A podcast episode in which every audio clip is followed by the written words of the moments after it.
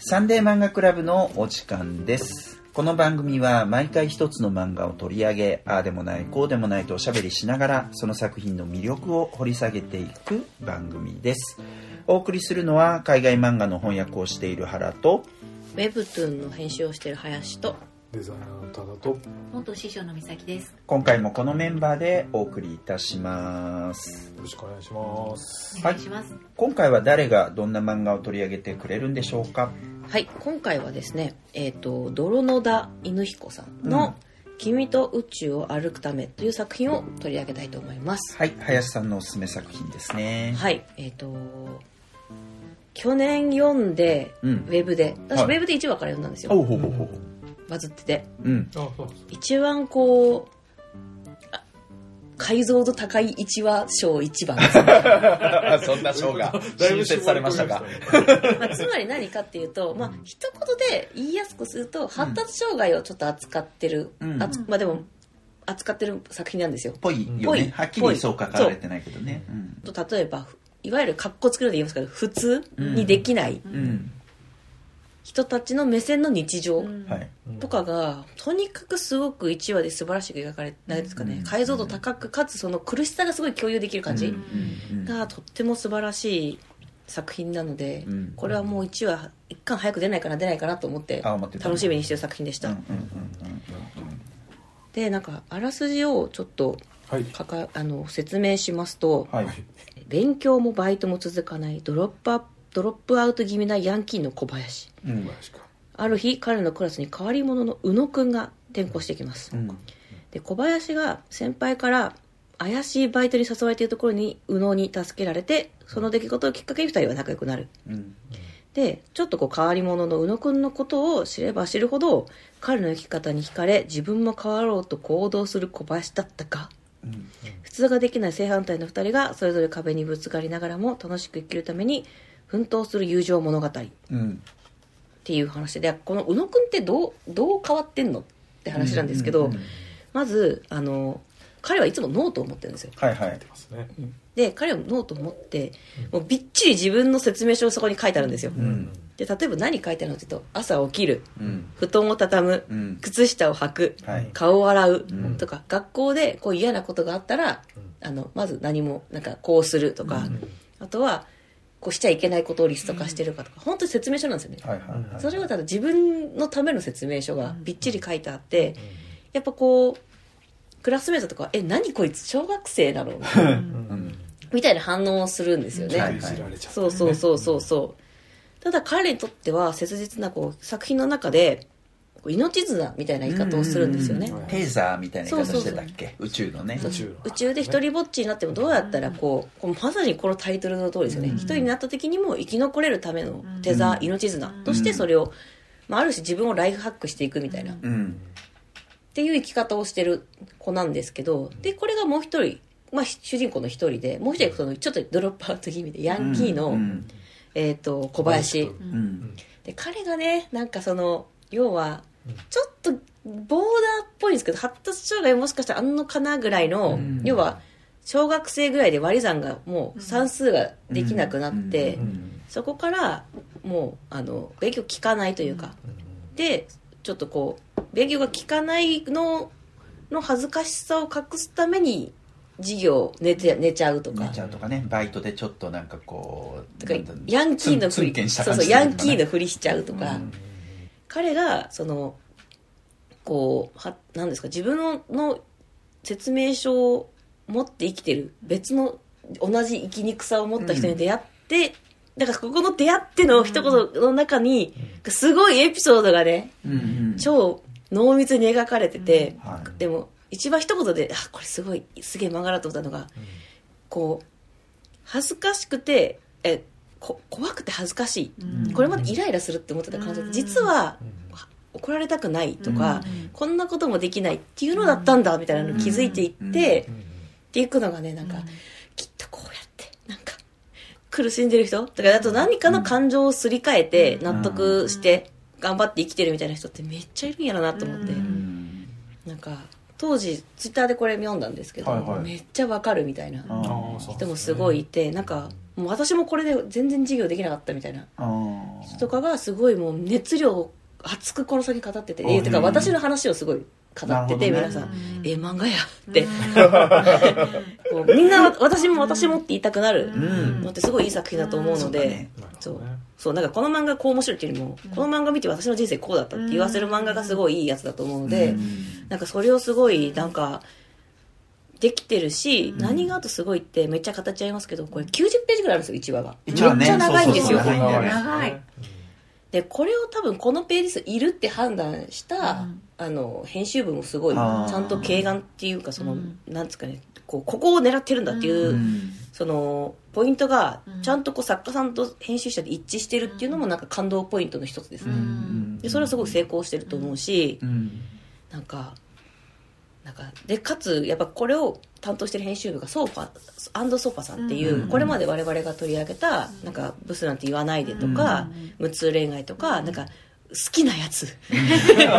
私たちがねこの名もなき感情とか生きづらさをちゃんと言葉にしてくれる編集部の人が次こっちかみたいなのもなんかなんちゅうすげえ編集部やって思いながら ははってなりましたまずは林からはこんな感じです、はい、ちょっとあのー側の部分の話をしておくと、今今お話してくれましたけど えっとアンドソファーですね、うん。えーの2023年の6月7月に、えっと掲載された作品を収録しているっていうことで、まあ、何回かに分けてるのかもしれないですけど、さっきお話があった通り第1話はめっちゃ長くて90、でもうい一気に全部載ってた。あそうなんだ90ペーねジ、はい、やっぱウェブだからこそできるっていうかね紙だとなかなか紙の雑誌だとそんなに融通は効かないかもしれないし、すね。これはウェブのすごくいいところかなっていう気がするよね、で2023年11月22日に、えっと、単行本は発売されているということになっておりますね、はい。じゃあ原さんどうでした？あえっとねこれあの読んでて、えっと、め単行本になって僕初めて読んだんですけど、めっちゃいいって思いました。だよね、うん、思った。だ思ったよな。どうやった あの学校ものといえば美咲さんなんで、まあ、美咲さんが挙げてくるかなと思ったけども一足先にあの林さんがねこれをっていうことで、えっと、取り上げてくれることになりました。でえっとまあ本当に一巻全体読んですごくあのなんつったんだろう爽やかな気持ちになるというかね、とてもいい作品なんですけどやっぱ第1話はねめっちゃ素晴らしいねこれ。1話の完成度素晴らしくないかなって本当に思う。すごい、うん。これ1話だけでも全然なんか成立するっていうかさ、うんこの後話は続いていくんだけど1話だけ読んでもなんつったら満足感がすごくある商品になりうるなっていうのはすごく思った、うん。し多分同じその発達障害とかちょっと、P あの ADHD 傾向のある話とかってこれまでも作品がすごいあったと思うんですけど、またちょっと切り口がなんだろうなそうだよねこういう表現の仕方あったかみたいなうん感じはすごくしたんですよね。そうですよね。であのーなんだっけかえっとそのアンドソファーってさやっぱりなんか女性の生きづらさみたいなの割と言ってるようなイメージがあったけど、そうねこれは。確かに。でもこれそうじゃないじゃないですか,、うん。だからこっちの方向もやっていくんだっていうところは少し驚いたところではあるかな。でももっとレンジ広いんだよ、アンドソファーさんが。あそういうことなのかな。すくい取ろうとしてるうん。幅がよレンジがなるほどね。そうだね。うん。でなんかさあの、まあ、ヤンキーの、うん。えっと男の子がねその小林くんだっけ、うん。えっとこの子もこの子ならではの生きづらさみたいなのがあるっていうのは描かれてるけどさ、うん。あんまだからその例えばヤンキーと自分の同級生とかにもそういう子たちとかはいっぱいいたけれども、そういう子たちをそういう目で見たことって僕全然なくって、この子たちがだから例えば何かがわからない、えっと、うまくできないだからこそちょっと、えっと、とんがって見せてるみたいな、うん。そんな発想で、えっと、見たことがなくって、そこはちょっと説得力あるような、うん。こういう人もいるかもなっていうのはすごくあったところだな。うん、でその子彼が、えっとまあ、前向きになっていくこの主人公の男の子うん。宇野くんだっけ、えっと、そのことであってね、まあ、うんそういうところは、まあ、実際にあり得るのかないのかもちょっと分かんないけどでもやっぱ漫画ならではだと思うしそういう前向きさって、うん。そこはすごくいいよね、うん。であの友達にねちょっとあのなんつったらいいんだろう。その小林くんとうんずっと仲良かった、うん。あの親友がいて、うん。でその子はちょっとねあのなんかこう宇野くんに対してうん。ちょっかいを出すっていうかね、うん。嫌な感じを出したりするけれども、そういったところもね、うん。まあなんかこううまく収まっていくのかなっていうところはうん。優しい漫画だよな、うん。今のな、うんまあはい。絶妙なのはあとこれ今の現代の話じゃないんですよね。ちょっとあ平成の平成のっていうことを言ってたよね。多分だからその今で言うボーダーとか、うん。うん。発達障害って多分言葉が全然浸透してない時代の話だと思うから、ガラケーだったもんね。そうそうガラケー使ってたかからなんかそこもなんか多分すごく分かり手みたいな人出てこないと思うんですよね、うん。その外部から、っていう意味でもちょっとうん。なんだろうな楽しみなとこ、うん。なんか嫌なこと起こるってことなんですけどそれは。展開がありそう。そうそうそうそう。うん。この時代の無理解さっていうかでも無理解ならしょうがないんだけど、みたいな、うん。まあそうですね。なるほどなまあまあとりあえずそんなところ思いました、はい。じゃあ美咲さん。はい。あのーそうですね。こうどちらかというと小林くんの目線で読みました、ほうほうほうほで小林くんのこう自分を自覚してそれから変わっていかなきゃ、うん。みたいなところの前向きさうん。と、あのー素直になんていうか一回それを受け止めようっていう風になるじゃないですか、うんうん。すごくいいなと思っていてそういう素直さとかがあの得て変わっていく感じっていうのをある意味こうそういうところに助けられながら読みました。うん。こう単純になんていうかさっきあの林さんがおっしゃったみたいな恥ずかしさと怖さって、うん。大体誰も何かしら体験する、うん。一回もそんなことを思ったことのない人多分いないんじゃないかなと思います、全知全能感はそんなに、はい、うん。でもそういう時にあのーなんていうどう超えていくかみたいなのをあの試行錯誤してるっていうのはあの自分とももちろん地続きに感じながら読める作品だなって思います、でそういうのの中で人の輪がだんだん後半また広がっていったりとか、うんあの宇宙っていう新たなテーマとかを、あの得てるのこれから先が楽しみだなって思います、あのあと絵としては突然入る絵パーあの星パートの中で星を指し示したりするシーンの美しさうん。が美しいって、明けの明星。はい、うん。なんかいいなって思いました。なのであの作品の雰囲気と宇宙っていうテーマうん。すごくいい組み合わせに思います、うんうんうんそうですよね、まあ、タイトルにも宇宙って入ってるけどね、はい。ある比喩としてもすごく機能してる感じがしますね、いいなと思います。でさっきちょっと原さんがおっしゃったあのーなんていうかえっ、と分からなさうんがうん。イコールこうなんていうか社会についていけなさみたいなのつながってるっていうのは多分ここ近年すごく可視化されたところだと思っていて、ううんんと分かりやすいところだとあのケーキが切れない。ああのとかはあのすごくそういうのがはこうい広くいっぱいに流布されるのと、あの似ているあのよくこう広まったのきっかけになったなと思います。でそれと多分貧困も結構ワンセットになりがちうんで貧困とまではそのいかないんですけど、えー、と小林くんとかのあと,、えー、と宇野くんも家庭事情みたいなのが背景に見えるのもすごくいいなと思います。ね。学校とか個人とかで終わらずその先に家族がいてあの周囲の人がいて一緒に社会が回ってるその中で生きていかなきゃいけないっていうのは、あのうまく作品の中に溶け込ませてあってそこもいいなと思いながら読みました。うん。はい。ちょっと戸田さん。ああはいどうぞ。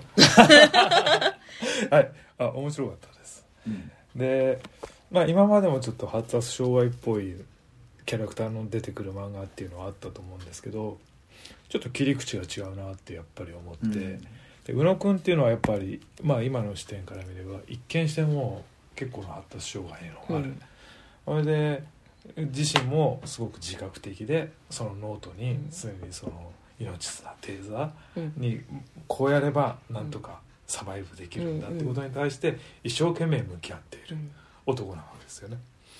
でまあまあ主人公なんですけどこの何ですか巨大惑星宇野くんがあってですね。そのまあそ圧倒的存在感なわけですよ、うん。転校してきたとか「お願いします」みたいなブワーってすごいでかい声で あの聞いてないなんていうか自分のプロフィールをバーって言い出したりとか、っていうすごいキャラなんですけどある意味ものすごい光を放ってるわけですよね。でそれの人間関係によってその小林君とかその辺りに出てくるその天文部の先輩とか出てくるんですけど、その一般普通の学校で一般的に溶け込んでるっていうか、あそういう一見しては強烈強烈に発達障害的なキャラクターでない人たちの影が照射されるみたいな。ああ、うん。なるほどな、うん。それをその強烈なキャラに照り返される光で自分がなんていうかね状態がよくわかるみたいな感じでこれは新しいなと思って、あの面白く読みました。でやっぱり僕もやっぱり小林あのその中心にはすごい強い宇野くんがいるんだけどやっぱり小林くんを主人公に読みました、うんうんで彼はまあバイトとかもしてるしで、まあ、学校で授業も受けてんだけど、まあ、かなりあのサボタージュとかしてたりですね。あのそういう生活に溶け込めない人なんですよね。でまあそれに対してまあ拗ねた態度を取ってるように見えるんだけど、うん。その反面にはまああの恐怖やうん恐れやうん。恥ずかしさがあって。でそれを覆い隠すようにあのまあ要するにさっき言ったライフハック的な言い方はあんまり好きじゃないですけどまあそういう言い方をすればうーん何ですかね。よく分かってないことを確認しないまま実行してしまうとうか、ん。あとうんなんだっけ。あの途中ねあのバイトの先聞こうと輩にね、思ったけど聞けなくって焦った時に人に聞けないとかっていう、やっぱりその対応策が彼はできてない、うんうん。あそれができてないんだっていうことを認めた時に前進するみたいなところがあるわけですけど、あのこういうやつはいます。うんいるよ。全然いると思う。すげえ多いと思います。で実際割とちょっとすすねたりちょっとヤンキーっぽいやつって、非常にそういうところで脆いものを抱えてる人間って多いと思う。んですね、僕も、うん個人的な感想では。でそれに対して何て言うのかな。なんでこういう行動をしてしまうのかっていうのはまあ生活環境もあるんですけど、うん。あの具体的に何て言うか周りがすごくこう彼のキャラクターを決めてしまうみたいうな、ん。なんか「お前そういうキャラじゃないじゃん」みたいな感じで、うん。そういうドロップちょっとヤンキーキャラみたいなものを勝手に演じられてしまう、でそれによって仲間に入れられてしまう、で途中でそのやばいバイトに誘ってくるっていう ちょっとやばい感じの先輩が出てくるんですけど「バカでもできっからさ。うん。バカでもできっからさ」って言って、うん。そのなんていう評価基準をすごい下げちゃうんですよね、うん。その人間的な。うん。そういう感じとかがなんか彼に対しての呪いの言葉みたいになって、なんかこう悪い影響を与えてくる、それに対してあの転校生の宇野くんが、えー、とすごく率直な 太陽のような力で、あの彼にその問題を直視させてくれると。いう構造がすごく面白いと思いました、でもそのだからといって宇野くんがあのすごく OK 自分の生き方ができているかっていうとそんなことなくて、うん。まあもちろん苦しんではいるんですけど、あの今までも多分いじめられたりとかね、うんあのここでもその小林君の友達にいじられたりするんだけど。うーん。でいいお姉さんがいてうん。あのすごい理解者で、うん。まあ、小林君ともあのちょっと仲良くなってくれうんる感じなんだけど、えっとだからといってお姉さんが完璧に理解してるわけじゃない。うん。うんでうん。ああそうね。一話読んだ時にあのすごくいい話だったなと思ったけどその同時にその彼の命綱があるってことはある意味彼を縛ってしまう。うん。そのなんていうのかな。要するにすごい行動をパターン化してそこから出ないように。っていうことですごく自分を厳しく律してるわけじゃないですか彼は。うん。でそこの問題はあるよねっていうふうに思ってたんですよ。うんそこから出られないっていうか。なるほどな。で実際彼はあの孤独なわけですし。うん。でそこに対してはどう考えてるのかなと思ったらうん。割と2話目ですぐ答えを出すっていううか、んあのおお姉さんもそこは理解できてなかったしうん。新しくできた小林くんが、うん。そのなんていうのかなルールブック、うんテーザー自体を変えることができるんだよみたいな、あの答えを出す、とかその1話ごとにその前回やったさ3話目でその天文部に入るんですけど、じゃあ天文部に入って興味なく入って関係性の中でまた生きづらい人がいて どうそのコミュニケーションを作るの？っていう時にその2話目で言ったその興味ない彼が入ってた時に生まれたその人間的な葛藤をどうするのみたいなことを3話で答えうるみたいな。んちゃんとその前回の話でなんか引っかかるなと思ったことをうん答えてくれるっていうのはすごいちゃんとした漫画だなと思いながら読みましたね。ルールブックをもっとなんかこう増やしていくとともに例外、そして彼がなんかもっと世界っていうのが多様性があるみたいなことをうん、こう柔軟に学んでいくっていうのはなんかあなるほどその視点も確かにあったなって今うん。話聞いて思いました、だからすごくよくできてるなと思って。うん。面白くなりました。また本当にその小林くんのうん。その自分の言葉で語れるとこなんですけどだから昔そこはちょっとできないってなった時に「バカ!」っていうのでくくられちゃってから、そうなんですよね。うん。あのとかバイト先の人とかも、自分も逆に言っちゃいそうだなって思うんですけど「えなんで聞けばいいじゃん」みたいな。言いそう言いがちで。なんで聞かないの？とか、うん。そのよくない。だからその何ですかね。そのそのめできて当たり前みたいなうん。とかは本当よくないというか、そうだよなそうだよなって。でこれで本当に傷ついちゃって、うん。余計かたくなになったりとかやっぱ怖いですよね、うん。恐れとかをう抱いちゃうんだなっていうのはすごく思いました、なんかこうなんやろな 身の振り方をこう振り返って自分はできていたかって思ってうううううってなる。だからこれさその高校生たちがそこをうまくやってのけてるけど、うん。じゃあ高校生がそれをうまくやれるかって言ったら現実によってそれはなかなか難しいやっぱ大人になってからだよなっていうのは結構思うところある。大人すらそん。なにうまくいかず本当にその通りだと思う。ですねでこれでもすげえいいのはさそはい。のバイト先のうん店長なのかな、まあ、結構偉い人がね、うんそのなんか小林くんがさうん。分かんないって言ってくれたことに対してうん。ありがとうって言って、うん。でそれでマニュアルを作るっていうことをするじゃないですか,、だそこはすごくいいよね、うん。なんかこう処理の仕方としてさうん。その場で。いそれをいいい人がいてよかった。それこそできるかどうか分かんないけどな、うん。実際にその場になったら。そうですね。彼は割とあのストレートにこの回答を出すタイプの人ですね、珍しくこの話の中で、う分かんなかったらしなくていいよとかね、うん。なんかまあやっぱその生きづらい人たちがすごいたくさん出てくる漫画ですよね。そうですね。それぞれ。天文部の部長とかもな、はい。ちょっちょっととかないりだぶのコミュ障な感じでしたね。彼は良かれと思ってやってるんですけどね、ついつい言葉が出てしまうみたいな。さ 言いたくないことも出ちゃう。みたいなだからそういうのはあるんだろうな、まあ。うんうん彼も結構偏見の持ち主ではあったりもすそうそうるしますねでもね言っちゃった後めっちゃ家で反省してるから。そうそうそう。ーってあのベッドでバタバタしてたからね。はいはいはいはい、妹がねなんかこう。あそう妹さんいました。ねそうそう。なんかうーふー言ってる兄貴またやってる。みたいなそうですね。まあ周りのキャラクターもまあいいキャラクターが多いから、ううん。うん。この後どういうふうにこう天文部がね回っていくのか。ああね廃部は免れたけどそうですね。あの先生がさお菓子持ってくるんだけどさなんつうのあれ。えっ、となんとか。おばあちゃんのお菓子。おばあちゃんのゼリーそうそうでもいい感じですよね。ビーカーでコーヒーみたいな飲み物。飲めるしある。ある夢です。子供の夢じゃんって思って。素敵。中学の時の理科の先生がそれでしたね。それでコーヒーくれましたね。あ本当？え えそっか。なんか理科系の部活に入ってビーカーでラーメン食べたいみたいなそうそうそう。夢夢って。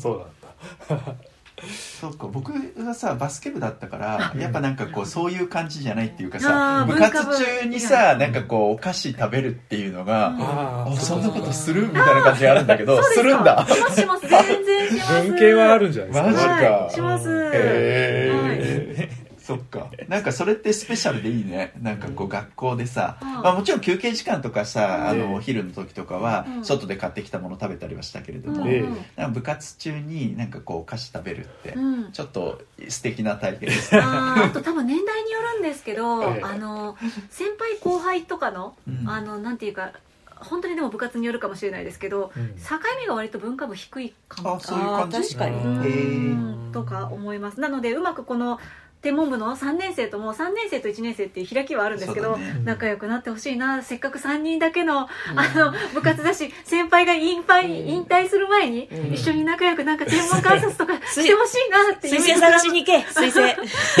なんか流星群とか見てほしいなとか勝手に夢膨らみます、うん。いや本当小林みんなやっぱ小林にの目を通して見ちゃうと思うんですよこの話って、うん。まあそうですね。ヤンキーの。で彼がなんか好きなもん見つけてほしいっすよね、ああそうですね。それはなるほどね。うんうんあとお友達の彼うん。小林君の親友の彼もうんうんなん。か、悪い子じゃない。それがそれが感情を抱いてるな そうそうそう。ちょっとジェラシーも抱いちゃってるからね。でもちょっとお前チクチク子供だろっていう。そうそうそう。そうなんか1ヶ月でどうせやめるっしょみたいな、そういやそう。よくないぞ。よくいやなんだろうな。ななんだろうな。チャチャチャチャだと思って言ってるそうんそう。そうだと思う,、なんかそのこう高校1年生がゆえのそうちょっとこうなんていうか大人ぶりたい感じ。オラオラつきコミュニケーションみたいな。そうだね。まあまっすぐにこう構えられないっていう感じありますよね。そうそう。うん。ちょっと応援してやれ。応援してやれ小林をなんだよな。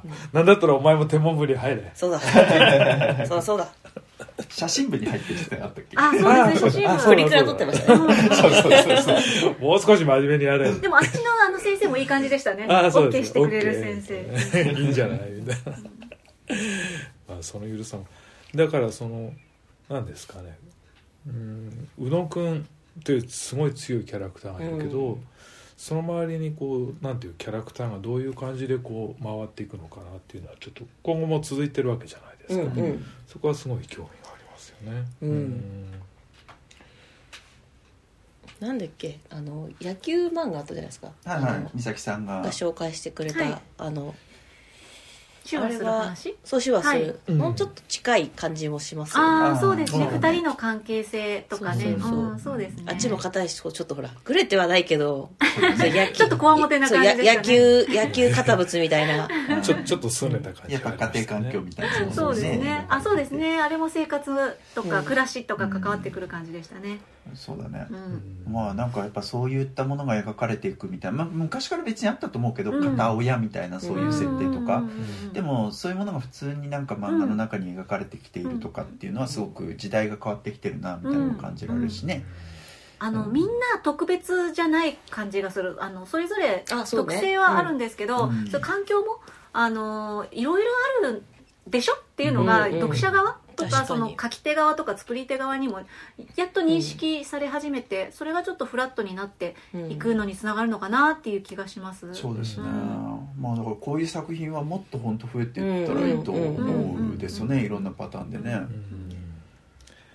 まあ、あとはでもどうなんですかね。地域ちょっと治安悪い地域なんですかね怖めの先輩もいたから。でも結構田舎ってこんなもんなもんか。ちょっと郊外っぽいですよね、うん。このなんかそのリサイクルショップがバイト先でであー。あのゲーセンがたまり場でみたいな感じでうん。ちょっとあるのかなっていう気がでもカラオケありますよ。あカラオケだってね、うんまあ、郊外のかたまり場でカラオケっていうの多いですからね、結構ね。ね、まあ、カラオケは今はどうなのかわかんないけどねコロナ以降。まあでも普通に戻ってんのかな、うん。まあでもちょっと前の設定であればね、そうなんやっぱカガララオケっていうのは。ガラケー時代よそうそうそう。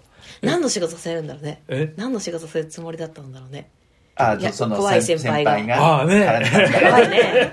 だいぶ怪しかったですよ携帯使いながら忘れてるし。ああみたいな。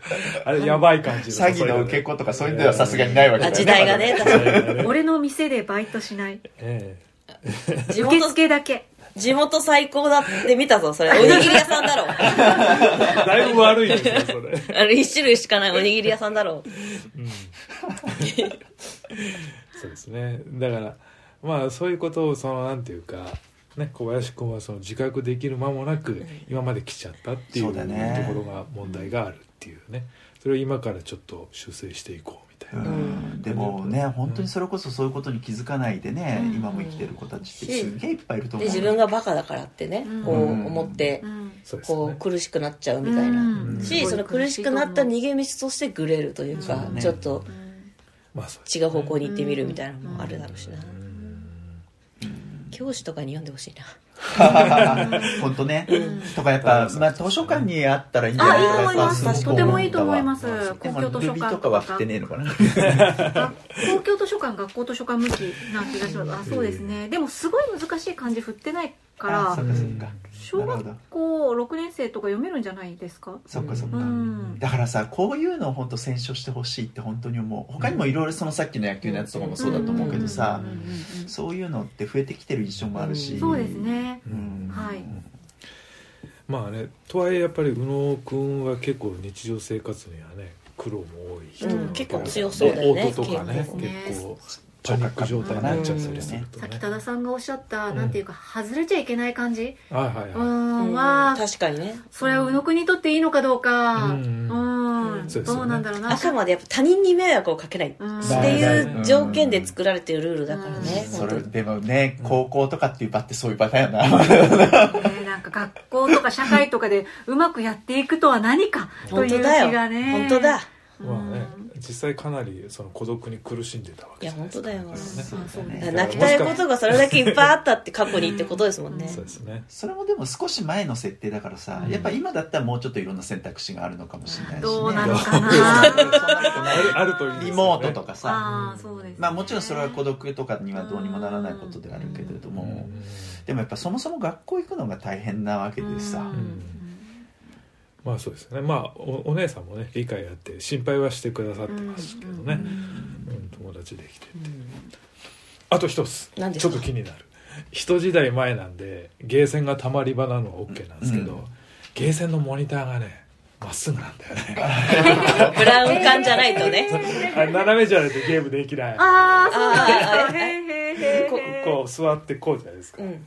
これがこうモニターがこう縦に立ってるんです。ああなるほど。あーなるほど。ええ。もうちょっとモニターがここ傾斜が。傾斜がそうそう。ああとあのレバーがあの右側についてる筐体があって。ー レバー 右側じゃない？あそこは左なレバー左あー。そっか俺は気にもならなかったけどそこは気にする人は気にするんだね。どうでもいい。解像度高いとしてねゲーセンキッズとして当時ゲーセンキッズとして何やねんみたいな。うるせえなみああなるほど。とだそうです。だそうです。たいな、まあ、ブリキっていう特殊なね筐体であれば右側にレバーがあることがあります。あでも左左？ええ多分こっち左でこっち右。だかあーら多分反転させてレイアウトさせた部分があってだと思う。面白い。あなるほど。うるせえなな。るほどな。うるせえなみたいな。でも逆ええ。にこれなんていうかうん。わからないです。作家さんの感じわからないですけど、ええ。ということは結構若い方がこの時代をあえて舞台に選んだのかな、あ作家さんがね若いっていう意味なんですけど、まあああそうなのかもしれないですよね。まあでもそれにしても別に自分が行かない場所を、まあ、あの書くこともあると思うんで、ええ。イコールあのこのゲーセンよりももっと若い世代の方かどうかは分かんないですけどね。でも、うん。なんかそのじあなんか後書きかな？なんか読んだつもりになったけど自分の時代に引きつけてあの頃にこういうことがあったらみたいに書いてたような気がしたので。ああそうなのあ多あ分はい。あそれでじ平成のあの頃、うん。どんな風に世界が見えていたでしょうか？平成も長いからね。そう。ですね確かにもう平成もだいぶ過去になりけりですけどね。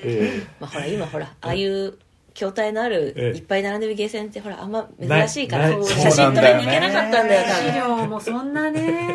え すいません余計なこと言われて。前にはいっぱいあったのにな UFO キャッチャーとプリクラだけです今そうだね。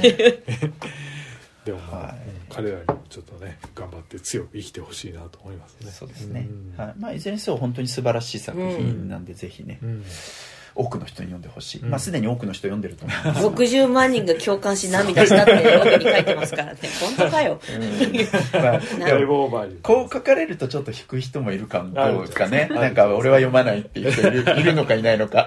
でも真ん中の俺たちはこの無重力な社会をもがきながら必死に歩くはすごくいい。いいね。リードだと思うねキャッチだと思うけどな。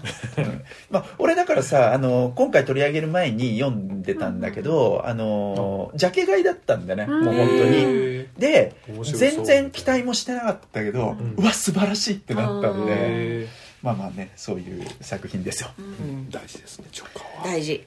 はい。はい。ということで今回は林さんのおすすめ作品ということで「えっと、ドローンの歌ドローンの歌犬彦さん？よかったかな、えっと泥の「だ」ですね。濁ります、はい、えっ、と、ということで。ありがとう。もう講談社は絶対ちゃんとルビ振ってるからね。なるほどね。最高だよ。はい、えーということで今回は林さんのおすすめ作品として「泥野田犬彦さんの君と宇宙を歩くために」という作品を取り上げました、えー、と次回なんですけど次回は原のおすすめ作品ということで増田美里さんの「露草夏子の一生」という作品を取り上げたいと思います。ちょっとねこのマンとかにも入ってたはいはいやつですね、そうそうそれで僕は知りましたはい、えーサンデー漫画クラブには YouTube のチャンネルもありまして、アフタートークやオフトークといった動画も配信しています。ぜひそちらもご覧ください。チャンネル登録、コメント、いいね、よろしくお願いいたしますお。願いしますということで、今回のサンデー漫画クラブはこれでおしまいです。以上、原と、林とただと美咲でしたまた次回お会いいたしましょう。ではまた